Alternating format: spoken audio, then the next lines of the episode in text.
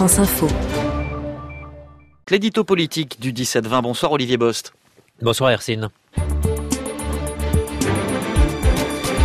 Hier soir, François Hollande faisait un discours à Carcassonne. A priori, c'est assez banal, mais tout cela avait quand même des accents de meeting, Olivier. Et eh oui, alors attention, hein, si vous en parlez au président, il assure aussitôt qu'il ne s'agissait pas de ça. Il n'est pas en campagne, mais en campagne d'explication. François Hollande veut expliquer tout ce qu'il a fait depuis trois ans, depuis son arrivée à l'Élysée.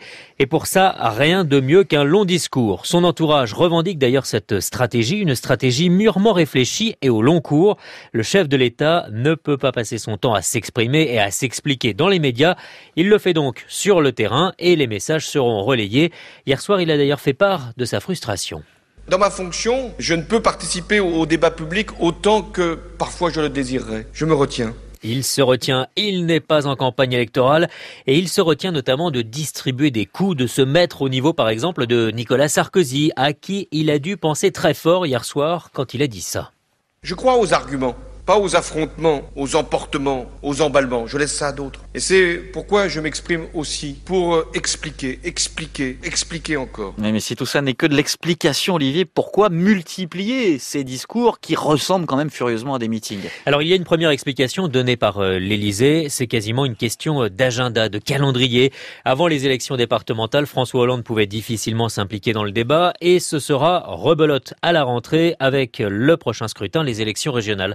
Il y a donc ce que les communicants appellent une fenêtre. François Hollande est bien décidé à occuper l'espace et à ne pas laisser ce travail d'explication, comme il l'appelle, à son seul Premier ministre par exemple. J'ai l'impression que ça n'est pas la seule raison. Non, bien sûr, il y a aussi tout un contexte politique. Demain, les militants socialistes vont voter pour euh, déterminer quelle sera la ligne politique du Parti socialiste avant de choisir leur chef. C'est un enjeu car il faut pour François Hollande que le Parti socialiste n'entre pas dans une période d'instabilité. Il faut un parti en ordre de marche cohérent pour être parfaitement opérationnel et pas gênant pour 2017. François Hollande prépare donc l'élection présidentielle et il le confie, il veut mobiliser son propre camp. Il a même pour cela euh, décrit hier soir la future affiche, les choix qui seront offerts aux électeurs.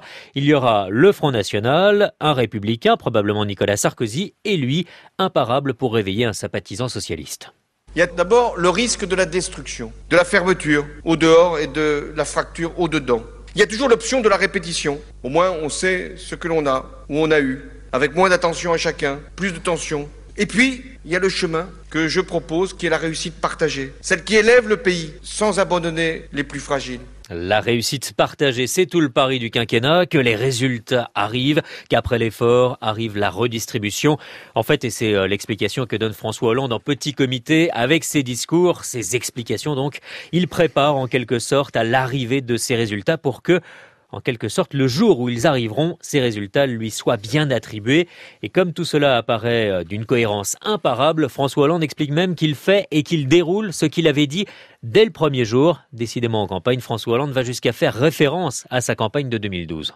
Comme souvent on me ramène au discours du Bourget, je ne peux m'empêcher d'aller aux meilleures sources, c'est-à-dire les miennes. D'abord le redressement, ensuite la redistribution. Mon projet, ma feuille de route figure en toutes lettres et je demande à chacun de se rapporter au discours du Bourget ou, pour ceux qui le préféraient, au discours de Carcassonne.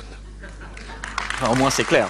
Tout à fait. Invoquer l'esprit du Bourget, comme il le fait, ce discours considéré comme l'un des moments décisifs dans la victoire pour l'Élysée, n'est pas anodin. C'est une nouvelle confirmation de ce qui saute aux yeux et aux oreilles désormais. François Hollande est entré dans une nouvelle phase de son quinquennat, une phase entièrement tournée vers 2017, vers l'élection présidentielle. Et ça, c'était vraiment de l'explication. Olivier Bost pour l'édito politique du 17-20.